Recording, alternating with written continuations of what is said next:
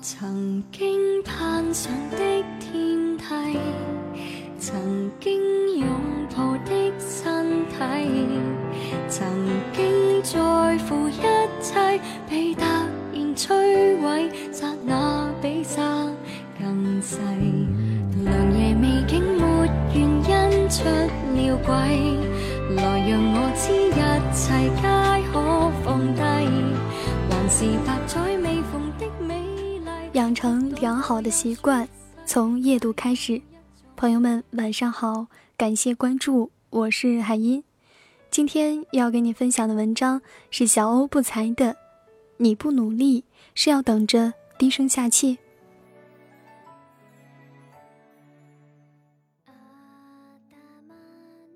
说起堂姐，我们朋友几个都会不由得竖起大拇指来。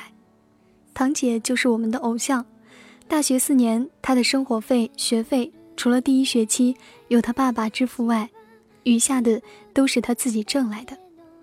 有多余的钱，她还会往家里寄。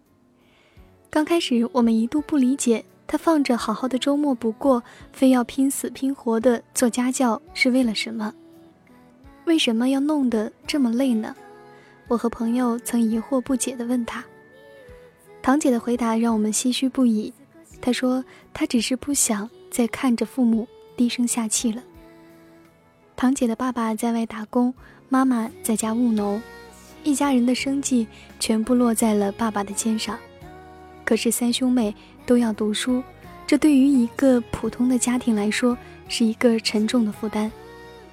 堂姐说，有一天她半夜起床上厕所，听到父母在房间里讲话的声音。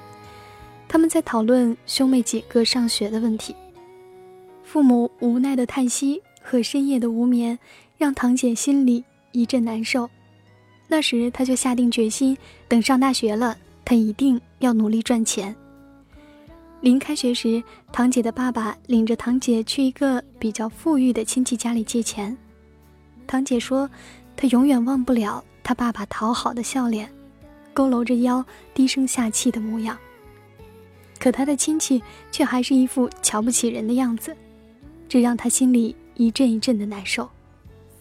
于是上了大学，堂姐就狠命的赚钱，除了周末给两个学生上课外，周一到周五下课后，她还要匆匆的赶到学生家帮学生补课。有一个学生家离学校比较远，堂姐深夜十点才能到宿舍，匆匆忙忙洗完澡就躺在床上。睡得不省人事。大学四年，除了大一上学期，堂姐的生活费和学费就是这么靠自己挣来的。堂姐说，她必须努力，因为她不想再看到年老的爸爸为了自己而低声下气。想起一个朋友和我分享了这样一个故事，他说，刚开始写文的那段时间，他非常希望能有一个人给他一些指导，不用走太多的弯路。有一次，朋友心血来潮的在写作平台上给二十五个比较牛的写作者发了私信。私信上的内容都是一样的，那就是向他们请教一些写作上的问题。朋友说，消息发出去一会儿后，就收到了一部分人的回复，有高冷范儿的说“说吧”，也有特别礼貌的说“您说”，还有略显不耐烦的说“有什么事直说吧”。然后朋友就把自己的请求告诉了他们，并发了一篇自己写的文章，请求他们抽空帮他看一下，提出建议。之后他们全都默契的销声匿迹了。朋友说那一刻他的心瓦凉瓦凉的，有为写作路的迷茫而慌张，也有为人性的淡薄而难过。但难过归难过，他的心里还是通透的很。朋友深知每个人都很忙，每个人都有自己的事情要做，没有人有义务停下自己的脚步去帮一个素不相识的人。只是道理都懂得，心里却依然不好受。但不好受的同时，朋友告诉自己，一定要努力，努力到无比强大，强大到再也不用低声下气的去求别人。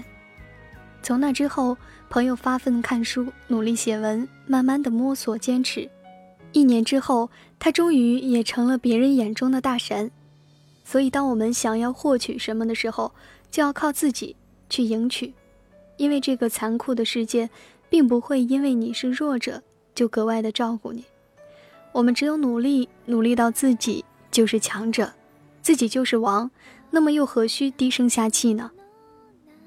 我上大学那会儿，我爸已经六十岁了，六十岁，一个早就可以颐养天年的年纪，然而我爸却还在和我经营着服装店，供着我大学四年的费用。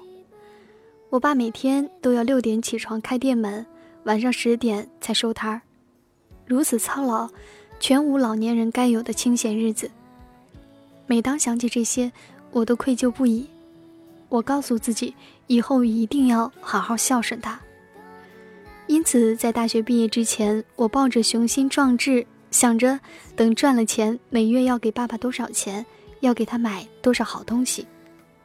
然而，现实很残酷，我的想法终究也只是想法罢了。